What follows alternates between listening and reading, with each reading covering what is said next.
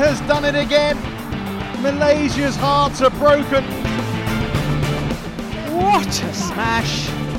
How on earth did he get that back? Love all. Play. Nach der Wahnsinnsfolge letzte Woche sind wir wieder zurück und bereit abzuliefern. Ich bin's auf jeden Fall. Ich bin ready und ich hoffe, mein Kollege Kai Schäfer ist auch äh, Ranky ready für eine Wahnsinnsepisode Shuttle Talk. Natürlich, natürlich. Wie immer. Ja, sehr gut. Ja, wir haben die Messlatte ja richtig hochgelegt letzte Woche. Auch vielfach Rückmeldung bekommen, dass wir wirklich mal wieder äh, die beste Folge ohne Gast seit langem. Und ja, wir wollen das natürlich jetzt auch bestätigen, die Leistung jetzt nicht zurückfahren und hoffe, dass wir den Ansprüchen, den hohen Ansprüchen von der letzten Folge heute auch wieder gerecht werden. Mhm. Immer gut mit einem Eigenlob zu starten. Ja. ja Und die Erwartungen so, Erwartung so hoch wie möglich zu, zu schrauben. Ja, die Leute, die jetzt mit der Folge die erste, es gibt ja bestimmt immer noch Quereinsteiger, die werden dann auf jeden Fall auch noch die vorherige Folge anhören. Wir haben auch noch ein paar Themen offen. Auch aus, von der EM habe ich noch ein paar Sachen, über die wir nochmal so im Nachgang sprechen sollten. Ein paar spannende mhm. Dinge. Wir haben natürlich wieder Badminton-Alphabet dabei. Wir beide haben Kategorien vorbereitet. Ähm, ja, also wir sind wirklich, wir sind richtig drin jetzt, ne? Irgendwie, irgendwie ist der Knoten geplatzt. Ja, Wahnsinn. Wird Zeit, dass wir bald Sommerpause machen, bevor es wieder schlechter wird. Ja. Komm, wünsch dir, wünsch dir was mit, was du loslegen möchtest. Boah. Mit der Absage der Woche? Absage der Woche, ja, kannst du gerne. Kannst Direkt du gerne was Negatives. Loslegen. Ja. Direkt was. Ja, Malaysia Open, Absage der Woche. Und je nachdem, leider nehmen wir jetzt mittwochs auf, das ist dieses Podcast-Phänomen. Äh, und heute soll es auch eine Entscheidung zu Singapur Open gehen, geben. Also den letzten beiden Turnieren eigentlich, die für die Olympia-Quali äh, in Frage kommen. Aber Malaysia wurde leider abgesagt. Äh, Singapur bin ich auch gespannt, wie da die Entscheidung ist. aber werden die Leute bestimmt schon wissen, wenn sie das jetzt hören. Lassen wir uns mal überraschen. Ja, aber es ist ja eigentlich erstmal gar keine so negative Nachricht aus deutscher Sicht, weil durch die Absage in Malaysia Marc und Marvin schon mal sicher für Olympia qualifiziert sind im Herrendoppel. Und mhm. sollte jetzt das äh, Turnier in Singapur auch noch abgesagt werden, wären auch Marc und Isabel im Mix sicher qualifiziert. Äh, das ist oder wurde ja nochmal eine richtige Zitterpartie. Und da hätte ich direkt eine Einstiegsfrage für dich. Wir hatten ja mal die Entweder-Oder-Kategorie und hatten nochmal drüber gesprochen, dass ähm, glaube ich, Badminton Europe häufiger mal diese Frage, so dieses ähm, fiktive Frage in den Raum gestellt hat, äh, lieber EM, äh, WM Gold oder Olympia Silber und so weiter. Und die Frage an dich, würdest du lieber Rückblick letzte Woche ins EM-Finale kommen oder dich für Olympia qualifizieren? Und ich muss mich natürlich entscheiden. Ne? Du musst dich entscheiden. Und es wird ah. gleich, ich weiß, ich, ich hoffe, dass du es nicht noch nicht mitbekommen hast oder noch gar nicht weißt. Es hat einen Grund, warum ich die Frage genauso stelle. Boah. Also ist nee, ja noch ganz frisch bei dir. Lieber, lieber mindestens EM-Silber, also mindestens im Finale stehen oder sicher oder bei Olympia dabei sein. Hey, das ist so eine schwere Frage. Mhm. Ähm, aber wenn ich jetzt sagen würde, du hast die Wahl zwischen EM Bronze und EM Silber und die Alternative ist einfach ähm, ja, nicht bei Olympia zu sein und Olympia findet alle vier Jahre statt, äh, dann würde ich doch eher, glaube ich, die Olympiateilnahme nehmen. Du hättest ja auch noch die und, Chance auf. Und dann das EM Bronze. Ne? Also. Ja, du hättest ja schon auch, auch die Chance auf EM Gold. Also du bist ja, ja dann im Finale. Ist ja nicht sicher, dass du dann keine Chance hast. Ja, das ist schwer. Ja. Aber ja, ich, wie, oft kommt, wie oft kommt das vor, dass man Europameister wird und sich nicht für Olympia qualifiziert? Aber jetzt kann halt, ja dieses Mal. ja, kann ja passieren. Weißt ne? du schon, hast du es auch mitbekommen oder habt ihr darüber gesprochen, über das Mixed? Die, Situ die verrückte Situation im Mixed-Doppel? Ähm, was heißt darüber gesprochen? Klär mich ja, auf. Das, das Mix, das dänische Mixed Christiansen Boje sind ja äh, knapp hinter Marc und Isabel in der Weltrangliste Aha. und waren bislang das letzte Paar, das nicht für Olympia qualifiziert ist. Also dass er gerade rausgeflogen ist aus, dem, aus der Qualifikation. Und nachdem dann auch Margot und Isabel im Halbfinale waren, stand, glaube ich, fest, dass sie die beiden durch die EM allein nicht überholen können. Also selbst wenn sie gewonnen hätten, wären sie nicht an Marco und Isabel vorbeigekommen. Aber wenn sie das Halbfinale verlieren gegen Marcus Ellis und Lauren Smith, dann wären die noch mal ein bisschen in der Weltrangliste aufgestiegen und zwar auf Platz 8. Und die acht Platzierten ähm, wären Indonesier gewesen. Da ist jetzt wieder ein bisschen kompliziert mit der Qualifikation. Auf jeden Fall unvorstellbarer Fall. Dadurch, dass sie verlieren, sind sie am Ende jetzt in den Olympia-Qualifikationsplätzen drin. Weil Aha. diese Indonesier aus den Top 8 rausgerutscht sind, dadurch ihren Qualifikationsplatz verloren haben, weil nur noch eine indonesische Paarung spielen darf. Und dadurch wussten sie auch vorher schon, äh, wie mir berichtet wurde, sie, sie können jetzt selber durch eine Niederlage ihre Olympia-Aussichten dramatisch steigern. Und Ja. ähm, ja, ich habe das Spiel nicht gesehen. Äh, ich hatte gehört, irgendjemand hatte so ein bisschen spaßig gesagt, ja, ich, glaubt, dass er Christiansen schon mal besser hat spielen sehen. Keine Ahnung, ob er wirklich da jetzt, ähm, ob das dann wirklich da taktiert wurde. Ich kann es mir fast nicht vorstellen, aber es ist erstmal schon eine mega kuriose Situation, dass ich mich für Olympia qualifiziere, wenn ich ein Spiel verliere. Mhm. Also wenn jetzt, und vor allem wenn Singapur äh, abgesagt wird, dann ist das ja auch endgültig, dann sind auch die, ja, dann äh, war das wirklich die Entscheidung für Olympia für die beiden Dänen.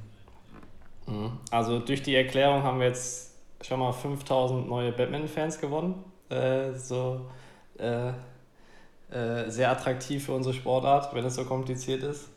Mhm. Ja, Ja, aber es also Ahnung. ist schon sehr kurios. Konnte ich gar nicht glauben, als ich das ja. gehört habe, aber ja, kann, kann, kann passieren. Ähm, Da- mal schauen. Da sieht, man, Morgen. da sieht man ja, wie zweifelhaft es im Moment ist, dass die Asiaten halt zum Beispiel keine Asienmeisterschaft hatten. Also das, Mhm. ja, weiß ich. Das ist äh, besondere Zeiten aktuell. Äh, Auf jeden Fall, ja. Ja. Aber das, Ähm, die Mixed, warte, warte, die Mixed, also wirklich, ich glaube, es war noch nie so schwer, sich im Mix zu qualifizieren für Olympia wie dieses Jahr. Weil in diesem, im Race to Tokyo, glaube ich, die ersten 13 oder 14 Paarungen sind alle, oder davon sind, von den ersten 14 sind, glaube ich, 13 qualifiziert. Also du musst Nummer 14 in diesem Ranking sein, oder also so knapp, dass du überhaupt eine Chance hast, dich für Olympia zu qualifizieren, weil die restlichen Plätze ja über Kontinentalplätze wahrscheinlich vergeben werden. Und das ist schon, also ich weiß nicht, ob es sowas schon mal gegeben hat, dass es so viel, aus so vielen verschiedenen Nationen so gute Mix gibt. Also ich Genau. kann mich nicht Da- daran erinnern. Können wir vielleicht noch mal kurz erklären, wie die Regelungen da sind. Und zwar dürfen pro Land, darf immer nur eine Nation, also eine Paarung pro Land starten, außer man hat zwei Paare in den Top 8. Und das ist in diesem Jahr wirklich fast nicht der Fall. Also es gibt wenige Nationen, die viele Paarungen vorne drin haben, die dann im Endeffekt rausgestrichen werden aus der Weltrangliste. Und ja, genau deshalb, was du gerade beschreibst, muss man extrem weit vorne sein, auch als Europäer, um, um dabei zu sein. Ja, war die letzten Male nicht so. Ja, auf jeden Fall. Ich habe noch äh, zur EM auch Nachgang. Wir haben natürlich letzte Woche auch über Axelsen gesprochen und seinen, seinen Heimweg. Ich habe ich hab, äh, inoffizielle Zahlen bekommen, wie viel das denn kostet. Weißt du, wie viel sein, sein Rücktransport gekostet hat? Äh, nein, nicht im Was- Detail. Was schätzt du denn? Ja, also im hohen fünfstelligen Bereich kann ich es mir eigentlich nur vorstellen. Aber Hätt, hätte ich auch gedacht. Also ich hätte viel gedacht, viel teurer, scheinbar 17.000 Dollar oder Euro.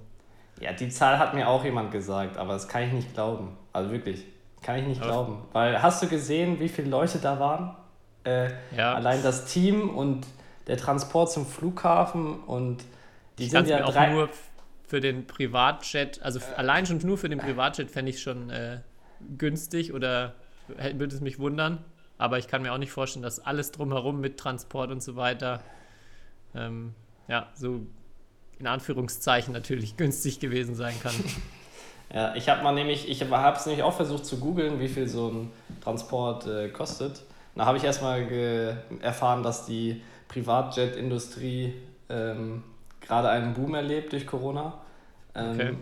Aber dann, also da waren schon normale Flüge, so nach Mallorca in dem Bereich, oder zum Beispiel von Deutschland nach Mallorca mit einem Privatjet in dem Bereich. Und es ist ja hin und rück, also die sind ja für ihn hingeflogen und zurückgeflogen. Also die haben ja, ja, keine Ahnung, ich kann diese Zahl 17.000 Euro nicht, nicht glauben. Okay, Aber ich habe es auch gesagt, inoffiziell, aber Ja. ähm, ja, vielleicht haben wir ja irgendwie einen Experten aus der Privatjet-Branche hier, der uns ein bisschen Licht ins Dunkel bringen kann, wie teuer das ist. Äh, er ist jetzt ja auch wieder aus, glaube ich, Quarantäne raus. Ja. Auch wieder gesund. Ähm, ja, hat sich, so wie er es, so, so wie er es beschrieben hat, für ihn wahrscheinlich dann auch ausgezahlt oder, glaube ich, zufrieden mit seiner Entscheidung da gewesen, das zu machen. Ich habe mich noch gefragt, was äh, passiert denn, wenn er da aufs Klo muss in dieser, in dieser Plastikröhre, also aus der er ja de facto nicht rauskommt für bestimmt acht, neun Stunden. Ja, das sind die großen Fragen, die man sich stellen muss, ne? Stimmt, müssen, wir ja, nicht, müssen wir ihn doch mal in den Podcast holen. ja, das wird dann die Eingangsfrage. Mhm. Ob, ob es eine Bettpfanne war oder was er da hatte. Ja. ah, Victor, was uns noch mehr interessiert als dein Salatdressing. Pass auf. Ja, das hatte ich mir noch zur EM aufgeschrieben, weil das noch, so, ja, in Anführungszeichen, Mhm. ganz gut gepasst hat zu letzter Woche. Mhm. Hast du, wegen, weil wir auch schon ein bisschen über Olympia-Quali gesprochen haben, hast du mit die Olympia-Kollektion gesehen des Deutschen? Oh, nee, habe ich noch nicht. Ja, schau dir mal an. Sehr, sehr farbenfroh, würde ich sagen. Aber Wie finde ich die? Wo, wo finde ich die? Vom deutschen Im Inter- Olympiateam. ja, im Internet, sage ich mal so. Äh, aber mir gefällt es, dass es äh, diesmal, weil ich kenne es ja voll oft, habe ich das Gefühl, Deutschland hat halt so, benutzt nicht seine Flaggenfarben. Also so schwarz-rot-gold ist ja unsere Flagge, wie ja jeder weiß, hoffentlich. Und ähm, oft haben wir dann blau oder orange. Aber diesmal ist ja sogar die Flaggenfarben ein bisschen integriert in die Dings. Weil wenn du dann zum Beispiel Brasilien, die haben immer grün, gelb eigentlich. Also du erkennst anhand der Farben schon mal ungefähr das Land von den Klamotten. Aber bei Deutschland war es oft nicht so. Aber Mhm. Jetzt bin ich gerade hier beim, zumindest das Bild mit den Trainingsjacken schon mal. ja. Ja. Da ist schon viel Deutschland mit dabei. Mhm.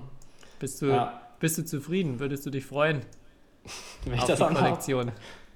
Ja, das ist ja. Äh, nur weil man da so mit Adidas Sachen eingedeckt wird, ist ja, ist ja schon ein Grund, äh, sich zu qualifizieren für, für manche. Ja, du hattest, kannst ja, Ja. noch kurz berichten, du warst ja letzte Woche auch in Portugal. Es war ja auch da nochmal ein Turnier. mhm. Ähm, vielleicht da nochmal einen kleinen Einblick geben, was, wir hatten ja schon gesprochen, zufrieden warst du nicht. Aber zumindest das Turnier war wieder etwas mehr Normalität als zuletzt, oder? Ja, war jetzt nicht so ein Bubble-System auf jeden Fall. Dafür war das Turnier halt zu klein. Und es waren so viele Spieler. Und wir haben auch die Frage bekommen, äh, ein paar haben sich gemeldet, weil vor allem Herren-Einzel, ja, also das war so stark, das Feld. Sowas habe ich selten gesehen für so ein International Series Turnier. Und so viele junge Spieler im Herren-Einzel, sei es aus Dänemark, Frankreich, äh, Schweden, England. Äh, also was da teilweise nachkommt, ist echt, äh, ist echt verrückt. Die Frage ist, was kommt aus Deutschland nach, Tobi? Äh, aber ja, nee, das war, war, schon, war schon ein sehr spannendes Turnier, muss man echt sagen, in Portugal. Ja, auch wenn ich selber aus verschiedenen Gründen nicht so ganz performt habe, um es mal so zu sagen. Wie ist jetzt bei dir der, der Stand mit für Olympia, für die Quali? Mm, Ja, ich sage immer, wenn sie jetzt fertig ist, bin ich qualifiziert. Ähm, wenn jetzt halt noch, ich meine, es kann ja, wenn dann nur Singapur stattfinden, dann muss auch schon, glaube ich, ich weiß, ich habe es nicht im Detail durchgerechnet, ob, ob ich überhaupt noch wieder überholt werden kann, aber ich, äh, die Wahrscheinlichkeit ist sehr gering. Ja, Okay. mal Aber wärst du, in Sing wärst in Singapur gemeldet selber? Würdest du spielen, wenn du spielen kannst? Wenn ich spielen kann, ja, aber ich glaube, ich komme gar nicht ins Feld. Also, Ja, natürlich, also- weil, weil, weil so wenig Asiat äh, große Turniere sind, ist das, also Malaysia und Singapur waren sehr, sehr gut besetzt. So. Dann hast du es gar nicht mehr in der Hand. Dann, Ne, in der Hand hatte ich sie nicht. Ne. Ja. Hatte ich aber auch in Portugal nicht, also nur begrenzt, ja, muss man ehrlicherweise Okay. sagen. Das Ja. ist manchmal irgendwie ein bisschen kurios, diese ganzen, durch diese, wie du ja sagst, zum Beispiel dann, wenn jemand anders in die Top 16 reinkommt, dann ist er vielleicht qualifiziert, dann fällt hinten jemand raus, das ist sehr, sehr kompliziert. Also Und manchmal hat man echt die Dinge nicht oder am Ende nur bedingt in der Hand. Das ist schon irgendwie Ich was interessant. es auch nochmal richtig kompliziert macht, irgendwie, dass mittlerweile jetzt oder als aktuell drei Rankings gibt mit, mit dem World Tour Ranking noch dazu, zu dem Race to Tokyo und dem normalen World Ranking, Ja. wo andere Turniere reinzählen. Ähm, ja, alles jetzt nochmal umso mehr schwierig zu durchschauen, aber Ja, und dann habe ich ja äh, irgendwie wegen Olympia gelesen, dass BioNTech ja an alle Olympiathleten halt irgendwie Impfstoff spendet, dass alle die Möglichkeit bekommen, halt sich impfen zu lassen vor den Olympischen Spielen. Und dann dachte ich so, wow, extrem cool, extrem wichtig. Und dann habe ich gestern einen Artikel gelesen über die Volunteers bei, äh, in Tokio. Und das ist ja auch eine Zahl, die also wenn man sich bewusst werden will, wie was für ein Ereignis Olympia ist, dann muss man sich nur anhören, dass es 110.000 Volunteers in Tokio gibt. Und die sind halt alle nicht geimpft und die haben jetzt wohl ihre, so, ihre Kleidung bekommen für das Event und, und ein Corona-Schutzpaket. Und dieses Corona-Schutzpaket bestand aus drei, drei OP-Masken und einem, äh, einer Flasche Desinfektionsspray und ähm, irgendwie ja so ein Guide, wo drin stand, dass sie viel schlafen und viel trinken sollen. So ungefähr. Und dann habe ich mir gedacht, okay. kein Schlüsselanhänger. In so einem Paket muss ein Schlüsselanhänger drin sein. Ich glaube, das ist rechtlich vorgeschrieben. Ja, vielleicht war der drin, der war ja auf jeden Fall nicht in dem Artikel erwähnt. ähm, aber ja, da dachte ich mir so, wow, okay. Ähm, hatte ich wieder ein kleines äh, bisschen Bauchschmerzen nach dem Artikel so. Wegen dem ganzen Event. 110.000 ist schon eine Nummer, ey. Ja, das hat mich auch. Ja, die, ich glaube, die sind halt alle nicht rund um die Uhr, aber da kommt schon einiges zusammen, glaube ich. Bei so einem Event. Ja. Ja. Naja. Aber gut. Äh, lassen wir mal das komplizierte Olympiathema, oder? Ja, gehen wir weiter. Was hattest du denn für, gab es noch Rückmeldungen zu letzter Woche, zu unserer Folge? Wir hatten ja viele, viele weltbewegende Themen zum Thema Badminton unterwegs, Badminton zu Hause. Ähm, ja, da gab es äh, gab's Rückmeldungen und zwar ähm, es gab viele Anfragen, ob du nicht irgendwie eine Spielanleitung und auch eine Bastelanleitung deines Badminton Champion 2004, 2005 den Leuten zur Verfügung stellen kannst, dass sie das nachbauen können. Ich meine, aktuell ist ja mit Patentschutz ist ja ein sehr interessantes Thema, ob du das überhaupt machst. Äh, ja, aber ich glaube, die Badminton-Welt lächzt sich danach, äh, Badminton Champion 2004, 2005 mal selbst spielen zu dürfen. Ja, das freut mich Entweder- zu hören. ja. Ich bin die ganze Anleitung auch nochmal durchgegangen, weil ich nochmal ja, noch mal wissen wollte, äh, wie genau ich mir das überlegt habe. Und ich habe wirklich, also ich, ich bin jetzt echt gespannt, es selber nochmal auszuprobieren. Weil es wirkt erstmal schon durchdacht. Also zum Beispiel hat man, wenn man dann den Smash mal ausspielt, äh, der Smash hat auch nochmal einen eigenen Abschnitt, wo erklärt wird, äh, dass man dann nochmal extra Kraft investieren kann, dadurch dann das Risiko beim Schlag steigt, also man ihn leichter ins Netz spielt, aber natürlich auch die Chance höher ist, dass der Gegner nicht abwehren kann. Ähm, ja, dann was passiert, wenn man nicht mehr richtig zum Ball hinlaufen kann, dann kann man manchmal auch einen unkontrollierten Schlag spielen, wo man dann auswürfeln muss, wo der hinfliegt. Das, äh, also es wirkt wirklich, wirklich erstmal, ja, ich, also ich bin sehr gespannt, wie es in der Praxis nochmal wird. Ich kann mich nicht mehr erinnern. Ich glaube, ich habe es nur ein, zwei Mal damals gespielt, was erstmal kein so gutes Zeichen ist, aber ähm, vielleicht Klingt- konnte ich es damals noch nicht so wertschätzen. Klingt auf jeden Fall sehr komplex. Wie heißt diese Karte mit dem unkontrollierten Schlag? Lars Schänzler Schlag? Oder? Nee, die, das ist gar keine Karte. Das ist einfach, wenn man es nicht mehr schafft, ganz in die Ah. Ecke reinzulaufen, wenn man noch ein Feld vom, vom Schlag weg ist, dann kann man den ausführen. Der hat halt hohes Risiko und fliegt halt irgendwo hin. Aber so hat man nochmal die Chance, im Ballwechsel zu bleiben. Ja, ganz gut, ganz lustig fand ich auch, äh, ähm, bei, auch beim An- am Anfang musste ich wieder dran denken, wie alt das Spiel ist, wo ich dann schreibe, ähm, ja, wo steht es? Nicht wie, nicht wie beim echten Spiel zählt jeder Punkt. also kann man auch ohne das Aufschlagrecht Punkte erzielen.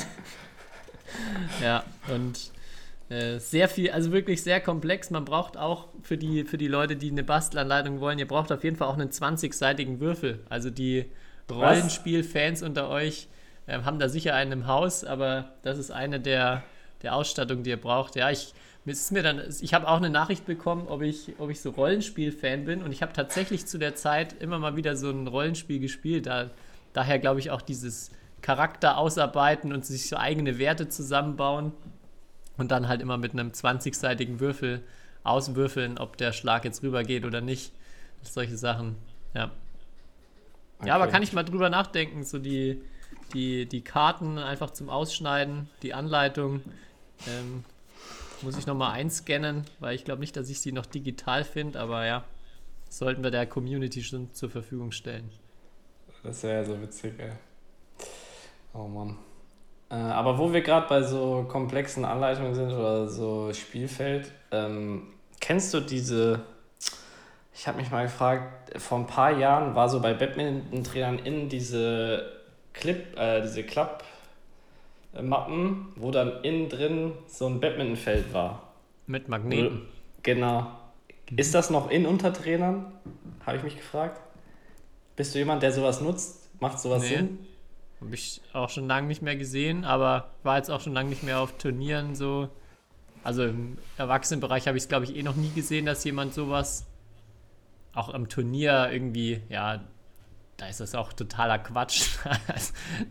funktioniert ja beim, beim, beim Coaching während des Spiels nicht. Aber so generell, um jetzt so Sachen zu erklären, bei Ausbildungen zum Beispiel, ist total hilfreich. Also da nutze ich auch dann halt auf, eine, auf ein Whiteboard ein Feld malen und dann mit Magneten halt verschiedene besonders im Doppel halt verschiedene Positionen ähm, zu beschreiben. Ja. Okay, ja. Gibt es auch, weil ich ja deine Nicht-Empfehlung der Woche, ich konnte mich doch nicht zurückhalten, habe ich ja dann im App Store Badminton 3D eingegeben und dann kam das nämlich als fünftes oder so auch so ein, auch so ein Spielfeld, wo man das so einzeichnen kann. Da gibt es auch eine App zu. Also für alle, die das interessiert. Ja die ich mir aber nicht runtergeladen habe. Ich weiß jetzt nicht, ob das ein Qualitätsprodukt ist. Sah jetzt eher aus, als wäre es ziemlich einfach gehalten. Aber ja. Kannst weder eine Empfehlung noch eine Nicht-Empfehlung aussprechen. Genau. Ja, aber ich kann eine Nicht-Empfehlung der Woche aussprechen. Und die ist echt, also wirklich, ich, ich habe, glaube ich, 30 Sekunden gesehen und konnte nicht mehr weiterschauen.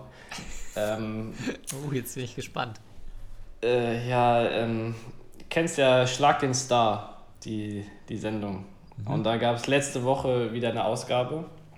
Und da haben Claudia Effenberg und Carmen Geis äh, mitgemacht. Äh, und diese beiden Protagonistinnen haben Beachminton gespielt. und äh, das kann man bei YouTube mal eingeben. Äh, ja, und dann ist halt die Frage, das schauen Millionen von Menschen, habe ich mich gedacht, und die spielen da Badminton und es sieht so, also das sieht so aus, wie es aussieht. Ähm, die Ballwechsel sind so spektakulär, wie sie halt äh, sind. Das ist echt äh, traurig. Und am schlimmsten ist, dass mein Ausrüster immer diese, in dieser Show die, die, das Equipment sponsort.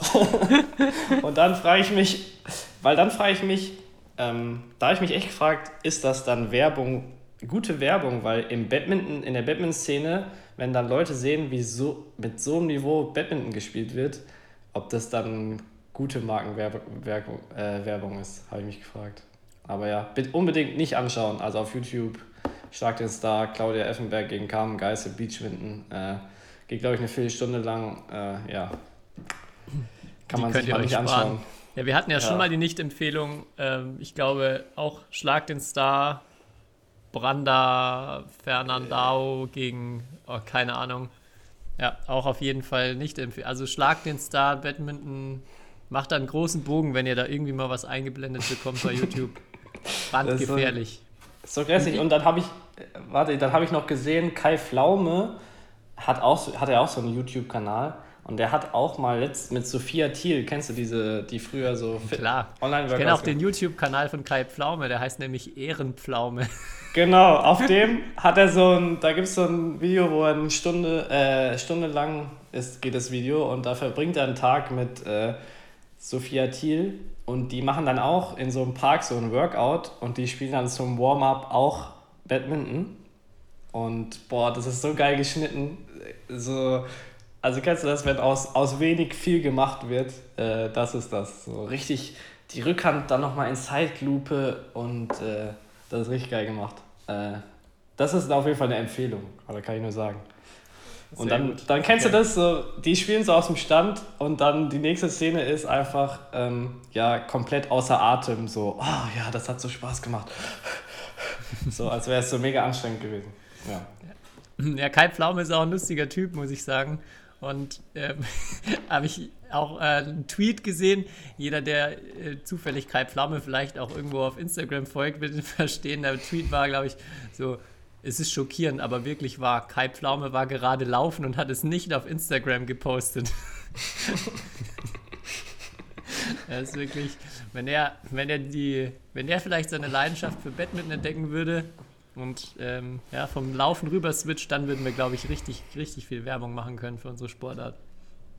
Aber zu Ja. deiner Frage oder These, ich glaube, dass es auf jeden Fall, es wäre besser, wenn sie nicht Badminton gespielt hätten. Also ich würde in dem Fall auch. nicht zustimmen, dass schlechte Publicity besser ist als keine Publicity, sondern, sondern ja, einfach tut's nicht, lasst es einfach. Ja. Ich glaube auch. Ja. Okay, gut, dann wissen unsere Hörer jetzt schon mal, was sie nicht machen sollten in den nächsten Tagen. Ähm, ich habe natürlich auch das Batman-Alphabet wieder dabei. Ach, vielleicht noch kurz, kurz äh, zurück, weil du gerade das mit den Doppelsystemen hattest. Äh, schönen Gruß von Michael Fuchs, mit dem habe ich gerade telefoniert, auch ein bisschen über Doppelsysteme gesprochen. Und er hat mir, hat mir gesagt, er holt jetzt langsam auf, er ist jetzt langsam wieder up to date bei unseren Folgen. Und dann habe ich ihm versprochen, ähm, ja, ich sag kurz was, das wir gerade gesprochen haben, damit er weiß, wann wir unser Telefonat hatten, vor welcher Folge. Also an der Stelle nochmal schönen Gruß. Ich glaube, ähm, seine Folge hat jetzt auch die 1000 Zuhörer-Marke geknackt. Wird, er, wird ihn sicher auch freuen. Ja, Obwohl, Genau. obwohl so. Dann Batman-Alphabet. F. Und ich habe mich entschieden für F wie Finte. Kam vielleicht auch bei. Hattest du es an, die- an unsere Zuhörerinnen äh, gefragt oder die Frage auch rausgestellt? Ja, kannst gleich nochmal sagen, was sonst noch kam, aber wir können ja erstmal über Finden sprechen. Beides ja nicht, also von uns beiden ja nicht so die, die Kernkompetenz, würde ich mal sagen. Aber Was? ja, wenn es mal, wenn's mal klappt, macht schon, macht schon Spaß. Was ist deine Lieblingsfinte, Kai? Wenn es mal klappt, ist auf jeden Fall eine gute Beschreibung für unsere Fähigkeiten bei dieser, in diesem Bereich. Ähm, boah, meine Lieblingsfinte. Kann ich überhaupt eine? Ich weiß gar nicht. Ähm, also meine Lieblingsfinte, die ich übe, ist immer hier dieser Peter Garde am Netz auf der Rückhandseite. Ähm, Der ist natürlich äh, richtig praktisch. Ja, aber den habe ich, habe ich das hier schon mal erzählt, dass ich den einmal ausprobiert habe und es gar nicht geklappt hat im Spiel und seitdem traue ich mich das nicht mehr. Äh, also ja. Und ansonsten, meine, glaube ich, so dieser mit der Rückhand, dieser so ansaugen und so mit Schnitt so lang in die Rückhand des Gegners spielen. Ich weiß nicht, wie ich den schneller besch äh, besser beschreiben soll. So ein bisschen verzögert und dann so mit Schnitt Dass der, lang. der Schläger, dein, dein Schläger geht nach links, von rechts nach links, aber der Ball fliegt Genau. in die, flie- fliegt quasi von links nach rechts. Also so eine Richtungstäuschung. ja. Ja. Das ist einer, den ich vielleicht ein bisschen kann. Ja. Okay. Ja, ich, ja, ich habe so ein paar, auch so ein paar vielleicht äh, Trainingstipps mal dazu oder überlegt, so was ist, was ist wichtig, erstmal vielleicht, wie funktionieren Finden überhaupt. Ich glaube auch nochmal wichtig zu unterscheiden zwischen Trickshots und Finden. Das ist auch immer, wird glaube ich von vielen so als Synonym benutzt, aber ich würde sagen, äh, eine Finte hat wirklich die Absicht, den Gegner aus der Balance zu bringen oder in eine falsche Richtung zu schicken oder ihm in irgendeiner Form Zeit zu klauen. Wobei ein Trickshot erstmal kann das alles auch eventuell erreichen, ist aber erstmal ja ein Kunstschlag. Also ich würde äh, zum Beispiel dein, dein Beispiel von der Peter Garde Finte würde ich so mittendrin einordnen. Also da ist schon auch eine Täuschung mit dabei, wobei ähm, das schon mehr so in die Richtung, ja, es ist nicht so richtiger Wettkampfschlag, finde ich. Auch wenn er ihn natürlich mal in einem Turnier gemacht hat. Äh, das ist mehr so, ja, Trickshot aus meiner Sicht. Aber äh, generell geht es ja darum, ähm, was zu machen, worauf der Gegner reagiert. Also du hast gerade schon so ein Beispiel genannt, Richtungsfinte, dass der Schläger in eine andere Richtung zeigt oder sich in eine andere Richtung bewegt, als der Ball fliegt. Zum Beispiel auch, wenn man den Ball schneidet oder eine Wischbewegung macht, dann kann ich das ja auch vor allem bei einer Wischbewegung erzeugen, dass mein Schläger in die entgegengesetzte Richtung vom Ballflug sich bewegt, was so eine sehr gute optische Täuschung erzeugt. Oder eine Tempofinte, wenn ich den Schläger zum Beispiel schnell zurückziehe in der Ausholbewegung, hat das ja eigentlich immer in der Regel zur Folge, dass der Gegner erstmal mit was Schnellem rechnet oder mit was ins Hinterfeld oder aus dem Hinterfeld, wenn ich schnell aushole, dass ein harter Schlag kommt und dann eben durch Abbremsen, als schnelles Abstoppen, ähm, ja, dadurch halt eine, eine Finte erzeugen kann. Oder genau umgekehrt, dass ich ganz, ganz locker langsam aushole oder gar nicht aushole und dann im letzten Moment beschleunige. Andere Möglichkeit. Ähm, was da finde ich wichtig ist für alle, die Finden trainieren wollen, ähm, ich, ist, finde ich das Aufsatztiming vom Fuß. Und zwar normalerweise setzt man ja den Fuß, wenn man jetzt mal ins Vorderfeld denkt, also wenn ich im Vorderfeld eine Finte spiele, ungefähr zeitgleich auf. Also Fuß aufsetzen, wenn ich den Ball treffe. Und das glaube ich auch was, was man sich dann bei der Finte zunutze machen sollte, dass der Gegner sich genau an dieses Timing gewöhnt. Also dass der Gegner immer losläuft, wenn ich auch auf den, den Fuß auf den Boden setze. Und wenn ich es dann schaffe, dieses Timing zu variieren, dass ich einmal den Fuß aufsetze und dann aber den Schlag noch verzögert durch irgendeine andere Bewegung, durch Zurückziehen des Schlägers, durch ein bisschen länger warten, dann kann ich da auch ähm, ja, ihn aus der Balance bringen, ihn vielleicht schon dazu bringen, dass er in eine falsche Richtung startet. Und äh, wenn ihr Finden trainiert, dann würde ich euch immer empfehlen, da mal bewusst darauf zu achten, den Fuß gleichzeitig aufzusetzen, wenn ihr den normalen Schlag spielt. Und wenn ihr die Finte spielen wollt, sollte der Fuß schon einen kurzen Moment vorher stehen und dann erst der Schlag kommen. Hat man das, das verstanden, Kai? Weißt du, was ich meine? Ich habe das verstanden, ja. Ja. Und, ähm, ja.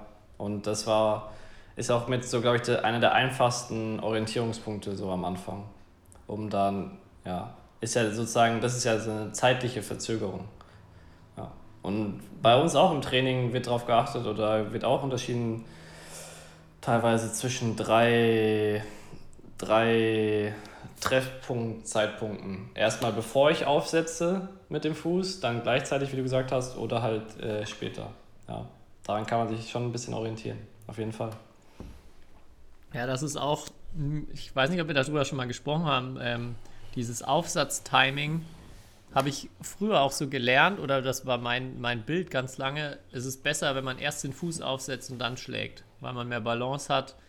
Ähm, was ich jetzt nach rückblickend sagen muss, total falsch ist, weil ähm, man immer dieses Problem hat, wenn man den Fuß zu früh aufsetzt, dann neigt man dazu, sich schon wieder so ein bisschen rauszudrücken aus der Ecke häufig. Also man möchte, vor allem wenn man äh, weit vorne im Vorderfeld ist, drückt man sich häufig nach hinten und schlägt dann quasi gegen die eigene Körperbewegung was ja zu ganz, ganz wenig Qualität führt. Ich hatte da, ich habe es deshalb auch nie geschafft, konstant einen guten Lift zu spielen, weil kam mal viel zu kurz, mal viel zu lang.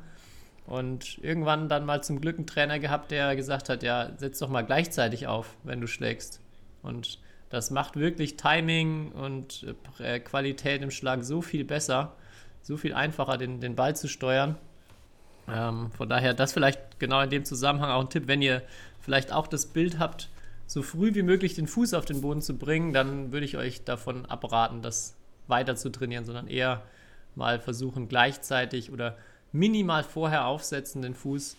Der beste Treffpunkt für den Ball ist ja eigentlich, wenn ich meinen Körper fast ab oder wenn ich meinen Körper abgestoppt habe, also wenn ich ähm, keine extreme Vor- oder Zurückbewegung mehr habe. Und mhm. das ja meistens minimal vielleicht, bevor der Ball getroffen wird, den Fuß auf den Boden bringen. Mhm. Aber so ein zeitgleich ist eine ganz gute Faustregel, dann spürt man eigentlich auch, wann ein guter Moment ist. Das stimmt, aber da will ich aufpassen, also je höher das Niveau, desto mehr kann man damit spielen. So. Ja.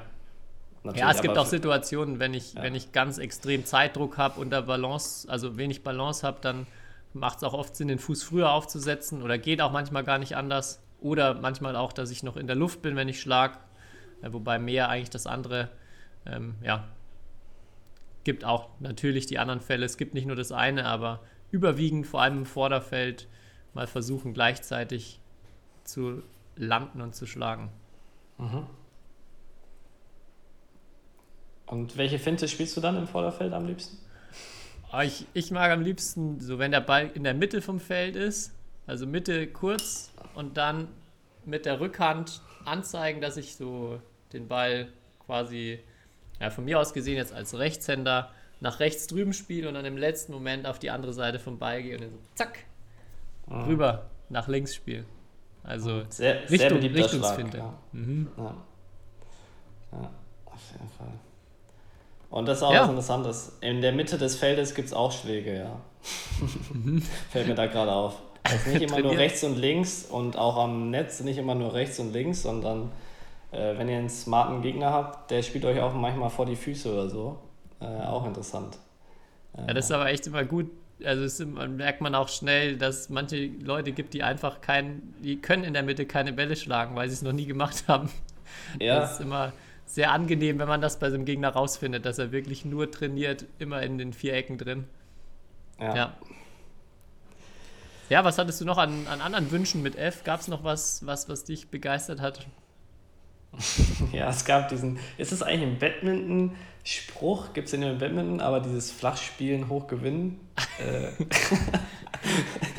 Oder ist das, schon, ja. ist, ist das sportartübergreifend? Äh, Nee, ich glaube, das Ja, ist aber- schon so ein, so ein Badminton-Ding. äh, ich weiß nicht, wie oft mir das so, so flapsig vor einem Spiel gesagt wurde: so, ja, komm, Flachspielen hoch gewinnen, ne? So, äh, Mhm. ja. Einfach nur, den Letz-, einfach nur den letzten Ballwechsel gewinnen, Kai. Ist total einfach. ja. Einmal nur, einfach nur einmal den Ball mehr übers Netz spielen. Ja. Ähm, klar, dann gab es halt äh, Federball sehr oft. Ähm, darüber haben wir ja schon gesprochen, was das so mit uns macht, wenn, wenn jemand sagt, immer so, ja, ich spiele Batman. Ah, Federball. Äh, ja. Haben wir ja schon, aus, haben wir schon ausreichend mit deinem Ja. Schlag den Star-Beispiel, glaube ich, drüber gesprochen für heute. Können wir einen Haken hintermachen. Ja, was ich noch interessant fand, äh, Footwork ähm, war ein interessanter Punkt. So. Kannst du ja vielleicht mal sagen, wie oft ihr das so oder ob ihr das regelmäßig im Training macht äh, und so in welcher Form am liebsten, also so isoliert oder auch, Ahnung, habt ihr zum Beispiel, ein, macht ihr Footwork und habt dabei einen Schläger in der Hand oder was weiß ich was. So. Oder was ist überhaupt Footwork? Ja, also Footwork würde ich jetzt erstmal ganz breit als Beinarbeit auslegen. Also Ja. man könnte, also ich glaube, oft wird der Begriff halt auch für so isolierte, also kleine, kurze Schritte benutzt. Also das, was vielleicht auch so an einer, an einer Koordinationsleiter oft gemacht wird oder so Übungen in diesem Sinne irgendwie schnell Beine rein, Beine raus, also schnell die Füße versetzen. Ähm, ja, machen wir eher wenig. Ich glaube auch, dass es so in der Hinsicht schwierig ist, die Schnelligkeit also extrem zu verbessern. Also durch, ähm, also gibt ja verschiedene Arten der Schnelligkeit, können wir vielleicht dann nochmal bei S genauer drüber reden, aber so diese kleinen, schnellen Schritte, ähm, die, die man ja schon auf dem Feld braucht, ähm, sind, glaube ich, ja, ich glaube, das Be besser ist es da einmal mit koordinativen Sachen zu arbeiten, also nicht so viel auf Tempo. Ähm, so, auch bei einer Koordinationsleiter, ich weiß nicht, kann sein, dass wir auch schon mal drüber gesprochen haben, ähm, arbeiten die meisten Leute halt eher oder wenig koordinativ, wenn ich das sehe, sondern die meisten machen immer die gleichen Übungen, die jeder dann auswendig kann, wo sich keiner mehr konzentrieren muss. Und eigentlich wird keine Koordination mehr geschult. Und ich glaube, genau das, also gutes, so gute Footwork-Übungen in der Hinsicht sind immer so ein bisschen herausfordernd für den Kopf, dass die, die Schrittfolgen vielleicht neu sind, komplexer sind. Ähm, ja, aber in der Regel das meiste machen wir eigentlich immer auf dem Feld, ähm, machen, machen dann da immer mit Ball und Schläger eigentlich schon Sachen zum Thema Footwork oder die meisten Sachen. Mhm. Ja. Wir machen tatsächlich auch sehr, sehr regelmäßig äh, ja, äh, Koordinationsleiter. So zum Warm-up so. Ähm, gefällt mir auch gut. Ähm, klar, irg irgendwann, kennst es ja, wird es irgendwann schwierig, äh, da die ge genug Variationen bei uns äh, zu finden. Aber an sich bin ich davon ein großer Fan. Ähm, aber ich habe auch so von so jetzt Footwork, so, keine Ahnung, dieses ganze Tippeln auf der Stelle oder dieses Beine auseinander, Beine zusammen und so schnell es geht, das ist schon irgendwie, keine Ahnung, Spaß, also spaßig oder kann man das schon mal machen, aber irgendwie weiß ich auch nicht, ob, ob, ob das so Effekte bringt, so wirklich. Weil Also- ich kenne ja viele Leute, die können diese Übungen extrem schnell und ähm, auch viel besser als ich. Ich würde sagen, bei sowas bin ich gar nicht gut, so. Ähm, aber ähm, auf dem Badmintonfeld dann irgendwie können sie es nicht übertragen. Das Ja. auf jeden Fall. Was ich da noch ganz gerne mache, vor allem jetzt weniger mit, mit Leistungssportlern, sondern mehr so im Vereinstraining auch. Ähm, was wir auch damals hatten, hatten wir das so häufig gemacht, wenn ich mich erinnere, so 10 Sekunden langsam eine bestimmte Footwork-Übung, dann 10 Sekunden schnell und dann nochmal 10 langsam, 10 schnell, um so erstmal den, den, Rhythmus, den Rhythmus zu finden und den dann möglichst schnell immer ähm, ja, abzuspulen. Das finde ich noch eine ganz gute äh, Methode, die ich gern für so auch so für so Basic-Übungen mal benutze, aber ja, weniger im Leistungsbereich jetzt. Ja, gut. Und dann gab es noch einen Begriff, der ist natürlich offensichtlich bei F, äh, und zwar Fa Fangirl-Moment. und dann habe ich, hab ich drüber nachgedacht, okay, ja, hat, ha- oder hattest du schon mal irgendwelche Fangirl-Momente, an die du dich Klar. erinnerst? Klar, habe ich dir doch sogar schon erzählt, ey. Ich hatte, ich hatte, und zwar in Frankreich, beim Orléans, in Orléans, bei dem Turnier, ähm, hatte ich, also habe ich mir schon irgendwann gedacht, äh, ich hatte ein, ein Jahr ein ganz gutes Turnier gespielt und dann hatte ich immer so einen Fan hinter dem, also da sind ja eh immer relativ viele Leute und ist auch eine ganz gute Stimmung, aber eine war immer hinter dem Feld, die, die mich richtig hart angefeuert hat und ähm, dann auch nach dem einen Turnier irgendwie dann kam sie, ob ich ein T-Shirt habe und hat sich dann zu Tode gefreut, dass ich ihr das T-Shirt gegeben habe. Und ähm, ja, dann kurz darauf irgendwann, das hatte ich dir dann, glaube ich, auch damals geschickt, hat die BWF äh, so eine, so eine um Umfrage geschickt, so Bild, so ja, ähm, mit Lindanic, aber so, wer ist euer Lieblingsspieler oder wer ist der beste Spieler der Welt? Und dann hat, hat sie mich da halt auch getaggt und so diese Liste auch, das liest sich einfach so gut. wo wo sie mich dann da reingeschrieben hat. Ja, das, äh, Das ist ja war- eher. das ist, glaube ich, mein Fangirl-Moment. Und Das, die, die war auch richtig enttäuscht. Die hat mir auch geschrieben, dass ich dann nicht mehr in Orleo war. Ich hatte eigentlich immer jedes Jahr gespielt, als ich dann nicht mehr in Saarbrücken war und dann das erste Jahr dann nicht mehr gespielt habe, war sie ganz enttäuscht, dass ich da nicht, nicht da war und sie mich in der, in der Qualifikation anfeuern kann. Das erinnert mich so hart an diesen Kommentar unter unserem Gigantenduell, der mir direkt angezeigt wurde. So, äh, ja, hier, look, äh, Kai Schäfer und Tobias Odek, oder look, äh, two Germans und dann ein Kommentar. Äh, yeah, I know Tobi Wadenka, but who's the other guy? Ja. Und ich dachte, oh, das hat weh getan, das hat weh getan. Ja, der war stark. Ja, aber dann musste ich nämlich so zurückdenken und also ich bin ja weit davon entfernt, ein, also in irgendeiner Form ein Star, Promi oder sonst was zu sein. Ähm, man hat ja nur leichte Ansätze von diesen Momenten bei diesen, bei so unseren Länderspielen zum Beispiel. Und da, da ist schon teilweise verrückt, auf welche äh, Sachen zum Beispiel dann auf einmal Leute kommen, wo man unt unterschreiben soll. Also so, klar, Körper ist immer komisch, aber, Aber- fragen, so, oh, oh. aber auch so Schuhe oder sonst was. Also ich weiß nicht, wie viele Autogramme ich schon auf Schuhe gegeben habe. Da dachte ich mir immer, ähm, ja, bin ich wirklich die Person, von der man Autogramme auf seinen Schuh haben will? Weiß ich nicht. Und einmal war es mir richtig unangenehm, weil da hatten, da gab es, also man wird ja öfters mal nach einem T-Shirt gefragt oder so. Und unbegrenzt T-Shirts hat man ja auch nicht, die man verschenken kann. Und dann hatte ich halt einmal eins nicht und das, dann habe ich halt immer ein schlechtes Gefühl. So und ähm, äh, manchmal sage ich halt, ja, sie sollen mir irgendwie ihre Adresse geben, ich schaue mal, ob ich ihnen eins, schick, eins schicken kann oder sonst was. Aber dann hatte ich halt eine, äh, irgendwie, ich hatte da eine Schlägerhülle gerade in der Hand. Und dann ähm, war dieses Mädchen so, ja, nee, du kannst mir auch diese Schlägerhülle geben äh, von dir. Und dann, da, das fand ich irgendwie ein bisschen komisch, weil was willst du mit meiner Schlägerhülle? Aber gut, habe ich, hab ich eine Schlägerhülle verschenkt? Äh, ja. Aber so ein Groupie wie, wie, wie du hatte ich natürlich nicht. Jetzt erstmal die Frage, warum hast du denn eine Schlägerhülle genutzt? Das ist aus meiner Sicht. Habe ich das nie verstanden, was man jetzt mit so einer Schlägerhülle macht. Weil ich bis vor äh, einiger Zeit äh, von meinem Ausrüster immer jeden Schläger, und man kriegt ja einige, ähm, in einer Hülle bekommen habe. Und da hatte ich, glaube ich, ähm, gerade neue Schläger bekommen und hatte halt eine Schlägerhülle dabei. Ja, also das war früher auch so, aber bloß weil man sie bekommt. Also Ja, aber was machst du mit der Hülle? Was hast du denn mit deinen 80 Hüllen, die du in deinem Leben bisher bekommen hast, äh, gemacht? Ja, die habe ich alle noch in, in einem Kämmerchen bei mir ganz, also nicht hier, sondern, sondern zu Hause bei meinen Eltern liegen die sicher noch auf einem riesigen Stapel. Also wenn mal, wenn mal 80 Groupies ankommen, da kann ich die alle mit Schlägerhüllen abspeisen, ey. Oder wir verlosen ab jetzt jede Folge eine Schlägerhülle. Das Ich können wir glaub- gerne machen. Ey. ich glaube, da freut sich, freuen sich viele. Ey. Ja.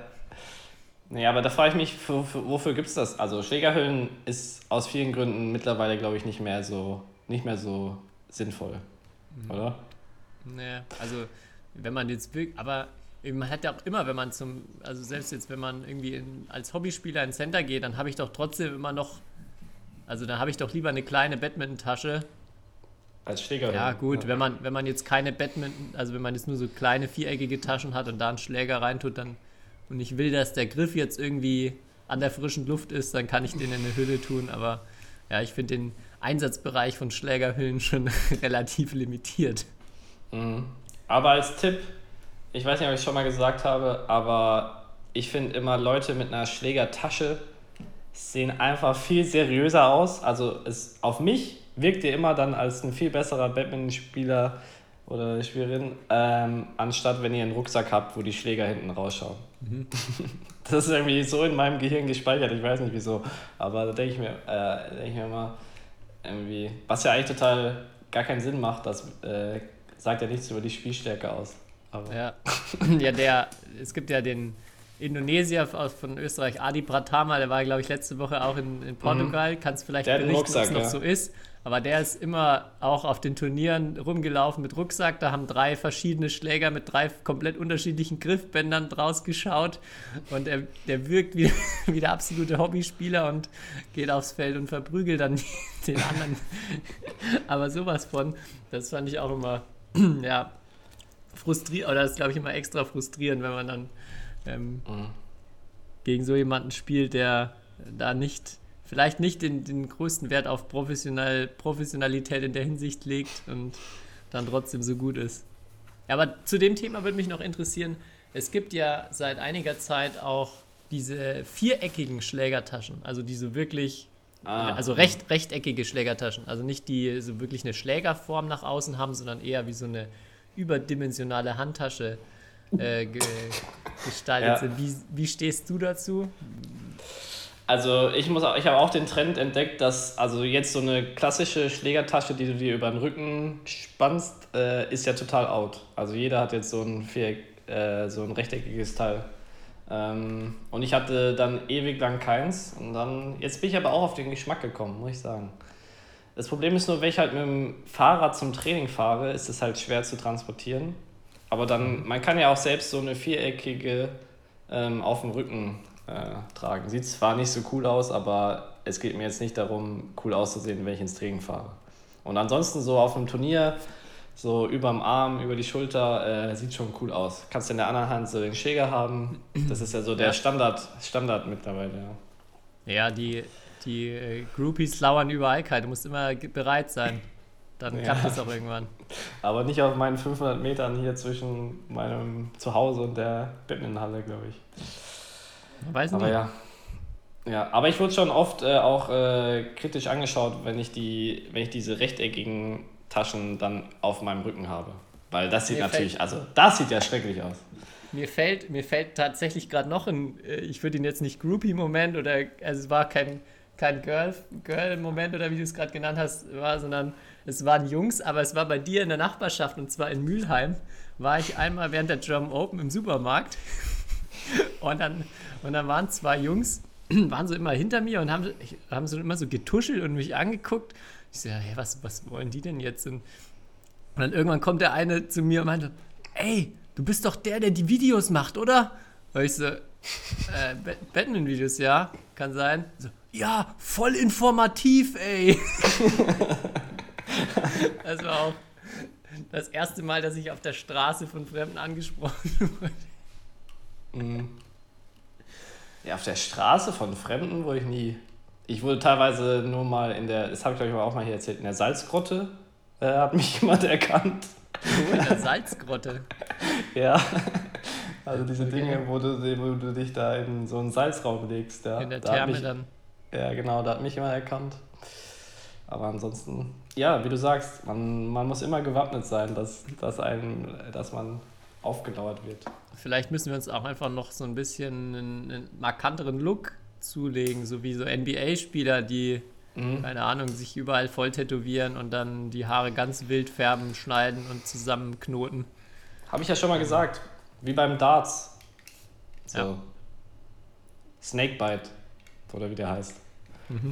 Für, alle, für alle, die den mal googeln wollen, die, die sich nicht mit Darts äh, beschäftigen. Ähm, ja, und, aber wir haben auch die Frage bekommen, passt vielleicht zu, wo wir bei Schlägerhöhen waren. Was machen denn Profispieler, dazu zählen wir uns beide jetzt einfach mal, mit ihren alten Schlägern, wenn sie neue bekommen? Was machst du mit deinen, Tobi?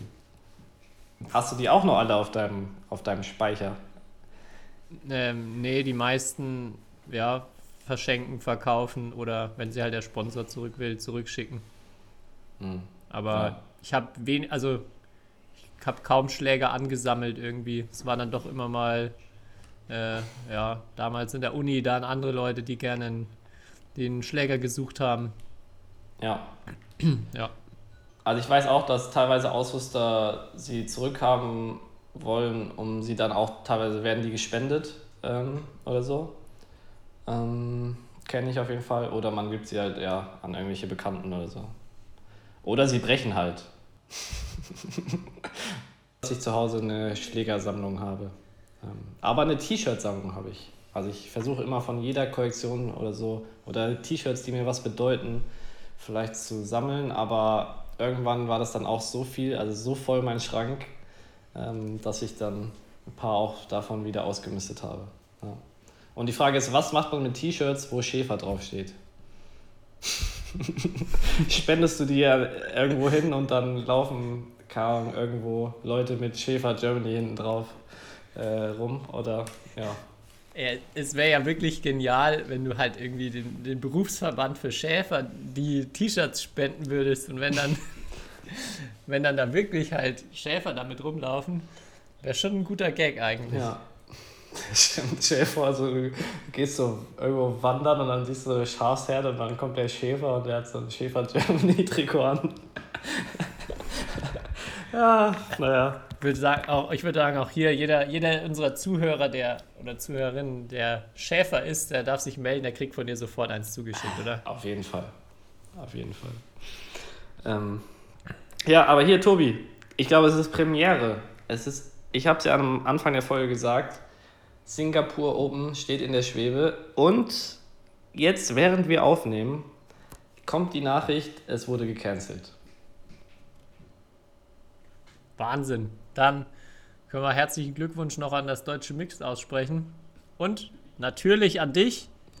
Damit bist du dabei. Ja, schauen wir mal. Erst bin ich dabei, Und- wenn ich offiziell nominiert bin. Ne? Ach, der DBV kann noch äh, auswählen. Nee. wer- also könnte Max theoretisch auch Nein, auswählen. das geht nicht. Max ist theoretisch nicht qualifiziert. Äh, oder er ist nicht qualifiziert. Äh, der DOSB muss mich nominieren. Ah, okay. Der DBV, das ist ja auch immer so ein Irrglaube, dass der DBV da irgendwie was äh, entscheidet oder aussucht. Das sind einfach Kriterien, die er- der DOSB aufstellt und die muss man halt erfüllen. Und äh, dann entscheidet das der DOSB. Und dann gibt es halt Kriterien und das ist eigentlich nur noch eine Formalie jetzt sozusagen, aber bis man sozusagen nicht die offizielle Nominierung erhält, kann theoretisch noch was passieren. So ist. Aber war es nicht immer möglich, dass man, wenn mehrere Spieler qualifiziert sind, auswählt? Ja, dann zählt der, der im Ranking weiter vorne ist. Also das ist jetzt. Ist das, es das ist mittlerweile so. Weil früher hat Chi- China ja teilweise auch, also das gab ja, das eine Beispiel. wie China das macht, weiß ich nicht. Aber äh, Deutschland macht das anders. Ja, also in Deutschland gibt es dafür Regeln. Da, ist, da gibt es keinen Ermessensspielraum in dem Sinne. Ja. So. Breaking, Breaking Ja, News. aber gut, dann sieht's ja jetzt. Dann, äh, dann mach doch, mach doch jetzt mal einen Jubelschrei. da hätte ich mir mehr erwartet bei einer voraussichtlichen Ja, Olympia-Qualifikation. Tobi, was soll ich jetzt machen? Äh, Einfach vor Freude aufspringen, einmal durch den Raum rennen und sagen, Kai Schäfer, Schäfer Shirts für alle. so viel habe ich nicht. Wir haben viel zu viele Hörer. weißt du doch. Okay. Ja, Wahnsinn. Dann sind wir ja richtig aktuell Mhm. jetzt. Auf jeden Fall. Gut, hast du noch was sonst? Ich hatte noch, noch eine Kleinigkeit, also zwei Sachen noch. Eines können wir auf nächste Woche vertagen. Ich hatte noch mal auch mit dem äh, 3D Badminton, äh, hatte ich dir auch noch ein Video geschickt, wo ich mir ein richtig krasses Battle mit Andy Taylor aus, auch wieder äh, aus Großbritannien geliefert habe. Wahnsinnsspiel. Und ich musste daran denken, dass früher bei, oder bei, bei Computerspielen, wenn die Lizenzen nicht vorhanden sind, die Leute immer umbenannt werden. Ähm, bei Hannah, Hannah war es ja auch so, dass sie meinte, sie heißt, sie spielt Carola Martinez, die Spanierin. Und was ich noch extrem lustig fand damals, du warst ja auch Radsport-Fan. Ja. Ähm, ich hatte ja auch mal den radsport Mega. Und die hatten, glaube ich, immer gar keine Lizenzen von irgendjemandem. Das heißt, jeder Radfahrer musste so einen leicht veränderten Namen haben. Und Mega geil. ähm, ich bin auch jedes Jahr mit, mit Jan Ulrach oder Jan Ulröch um, die, um das gelbe Trikot geradelt. Ähm, Ja. Von daher hast du gute Ideen, falls es mal ein Badmintonspiel gibt, wo sich der, falls wir, oder vielleicht entwickeln wir auch ein Spiel, wo wir uns einfach nicht die Lizenzen leisten können. Ähm, wie nennen wir die dann? Ja, keine Ahnung. Äh, Lindun und Was ich, bei einem weiß ich noch, also manchmal waren es ja wirklich nur so einzelne Buchstaben Ja. verändert, aber manchmal waren auch so extrem kreative Sachen wie Lance Armstrong war, glaube ich, mal Neil Lance Strong. äh,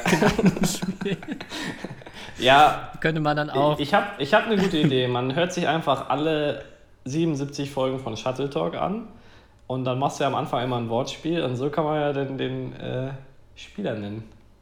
Teilweise. Stimmt. Ja.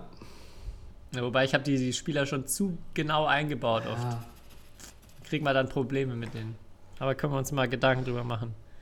Ja, oder, aber Hans-Christian Wittinghus heißt auf jeden Fall Hans-Christian Quittenmus. Das ist natürlich klar. Stimmt, ja.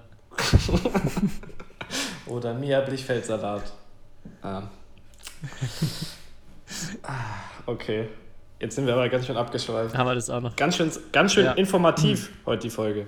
Ganz schön informativ. Ja, aber sind auch wieder. Vorhin, ich habe mich dann auch mal gefragt, hey, wie sind wir zu, zu dem Thema gekommen? Sind wir auch mal. Aber das ist doch auch mal schön, wenn wir mal so ein bisschen ins Quatschen kommen. Ja. Ein Stündchen, Stündchen am Mittwoch, Kai. Mhm. Ich glaube, ich glaube, da haben wir unsere Hörer wieder, Hörer und Hörerinnen wieder zufriedengestellt für die Woche. ja, haben wir. Ich melde mich nächste Woche Ja, dann vom dann- Strand aus Spanien. Äh, nicht im Urlaub, nicht, dass es jemand falsch versteht, sondern auf Turnier bin ich unterwegs. In der Sonne. Kannst ja dann wieder live von vor Mhm. Ort berichten. Vielleicht, vielleicht nochmal, wie, wie sind die Auslös äh, wie sieht die Auslösung aus? Ganz gut. Gefühlt ist das Turnier ungefähr so besetzt wie Portugal, aber es ist ein Level 300 Turnier. also, deswegen. Ah, okay. Ja. Dann, ja, drückt ihr die Daumen, wir bleiben in Kontakt, hören uns nächste Woche und euch allen natürlich wieder. Habt eine gute Zeit, bleibt gesund und jetzt guten Appetit. Bis der guten Appetit. Ich wollte in meinem letzten äh, Wort noch darauf hinweisen, dass die Olympia-Quali ist ja jetzt anscheinend gelaufen, aber die Paralympics-Quali läuft. Und das ist diese Woche. Äh, ist in Spanien das letzte Turnier. Und man kann die Spiele auch auf dem YouTube-Kanal äh, vom spanischen Badmintonverband, glaube ich, äh, anschauen. Ist auf badminton.de verlinkt, also für alle, die sich das mal reinschauen, äh, anschauen wollen. Geht um die Paralympics. Äh, erste Mal, dass Badminton, glaube ich, dabei ist. Ist es ja? Ja, genau. Äh, also, und die Leute investieren auch unfassbar viel, um da dabei zu sein, teilweise. Die die Athletin. Und ähm, ja, sollte man, kann man sich mal reinschauen. Weil Batman-Turnier findet ja diese Woche nicht statt. Soweit ich weiß. Okay, ja, ich dachte guten Appetit, weil du wieder mit einem Hans-Christian Quittenmus aufwartest heute, aber hat sich schon ausgewortspielt bei dir. Ausgewortspielt, ja. Okay. Alles klar. Dann. Ich, ess, ich esse jetzt, ich esse Ciao, jetzt ciao. lieber einen Christen-Hirsebrei. Ja, ehrlich gesagt. Aber da weiß ich gar nicht, ob du die Spielerin erkennst. Hausaufgabe, bis zum nächsten Mal. Nee. Okay. Ich schreib's mir auf. Ciao.